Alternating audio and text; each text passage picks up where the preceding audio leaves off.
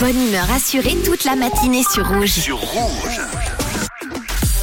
Et les amis, selon la NASA, des humains vivront sur la Lune dans la prochaine décennie. Dans une interview euh, publiée par la BBC, Howard Hughes, le directeur du programme spatial lunaire Orion de la NASA, a expliqué que les futures missions de l'agence nécessiteraient la présence d'habitants sur le satellite de la Terre sur la Lune pour être menées à bien. Ainsi, euh, le président de la NASA a déclaré que le plan consistait à ce que des humains vivent et restent sur la Lune dans la décennie. En effet, le retour de l'être humain sur la Lune permettrait de savoir si l'astre contient de l'eau dans son pôle sud.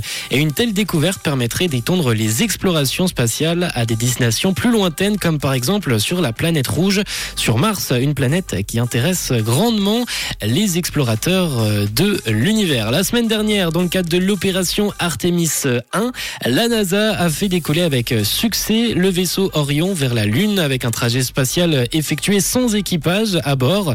Son but étant d'abord de tester la possibilité de déplacer des astronautes dans un futur proche.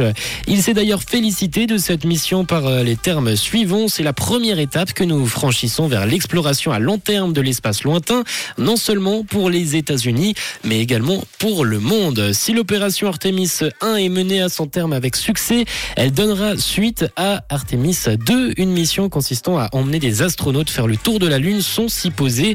Artemis 3, quant à elle, devrait signer le retour humains sur la Lune, sur le satellite de la Terre. Ces missions devraient avoir lieu en 2024 et 2025 pour Artemis 3.